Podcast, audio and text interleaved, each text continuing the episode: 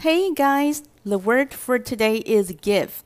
Give 是动词，中文翻译成给，它的现在分词是 given，三单现在式为 gives，过去式为 gave，过去分词是 given。The movie quote, "You can only have what I promise to give you." Otherwise, you can take nothing. Inspired funny internet memes. 电影语录 正美给的你不能要，启发许多网络迷因。Movie quote 电影语录，inspired 启发，给予灵感，funny 好笑的，internet memes 网络迷因。The movie quote inspired funny internet memes。这个电影语录启发许多网络迷因。You can only have 你只能拿。 what I promise，我承诺，to give you，要给你的。You can only have what I promise to give you。你只能拿我承诺要给你的。Otherwise，否则，除此之外，You can take nothing。你什么都不能拿。You can only have what I promise to give you. Otherwise, you can take nothing. 你只能拿我承诺要给你的，除此之外，你什么都不能拿。The movie quote, "You can only have what I promise to give you, otherwise you can take nothing." Inspired funny internet memes. 电影语录，正美给的你不能要，启发了许多网络迷因。I know bungee jumping is scary, but I will give it a shot. 我知道高空弹跳很可怕，但我愿意试试看。I know，我知道，bungee jumping，高空弹跳，scary，可怕。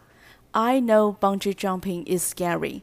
我知道高空弹跳很可怕，but，但是，I will，我愿意，我将要，give it a shot，试试看。I know bungee jumping is scary, but I will give it a shot. 我知道高空弹跳很可怕，但我愿意试试看。Now it's time to practice English. Will you give bungee jumping a shot? Why or why not? 练习英文的时间到喽！影片下方留言，聊聊你为什么愿意或不愿意试试高空弹跳。Will you give bungee jumping a shot? Why or why not?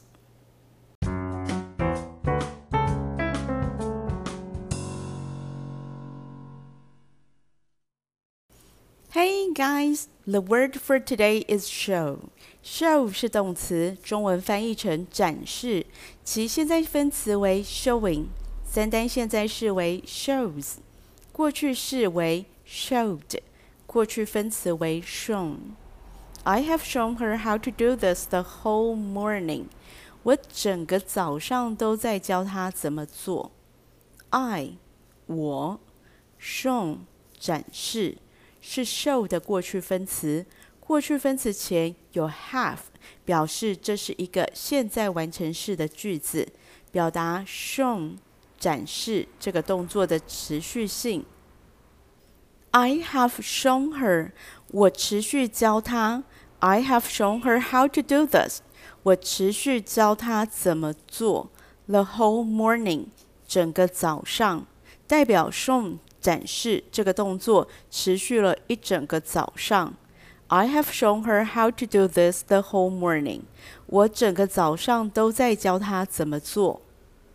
如果有人愿意对你付出耐心教导，千万不要辜负这一份心意呀。Last year, when I visited Taiwan, my friend Ted showed me around the ancient city Tainan. 去年我来台湾时，我的朋友泰德带我逛了古城台南。Last year，去年，when I visited Taiwan，当我来拜访台湾时，就是我来台湾的时候。Visited，参观拜访，是 visit 的过去式。也是过去分词，用来表达发生在过去的事。Last year when I visited Taiwan，去年我来台湾的时候，My friend Ted，我的朋友泰德。这个叫做同位语，用来补充说明，也就是把话讲清楚，提供细节用的。Showed me around the ancient city Tainan，带我逛了古城台南。The ancient city Tainan 也是同位语的用法。现在你知道台南是一座古城啦。Showed me around，带我逛逛。Showed 是 show 的过去式，visited。也是过去式，因为这个句子要描述的是去年的经验，是发生在过去的事件，所以动词使用过去式动词 showed 和 visited。Last year, when I visited Taiwan, my friend Ted showed me around the ancient city Tainan. 去年我来台湾时，我的朋友泰德带我逛了古城台南。now it's time to practice English. When you get lost, will you ask others for directions or use Google Maps to show you the way? 练习英文的时间到喽！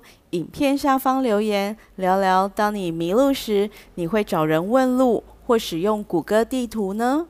When you get lost, will you ask others for directions or use Google Maps to show you the way?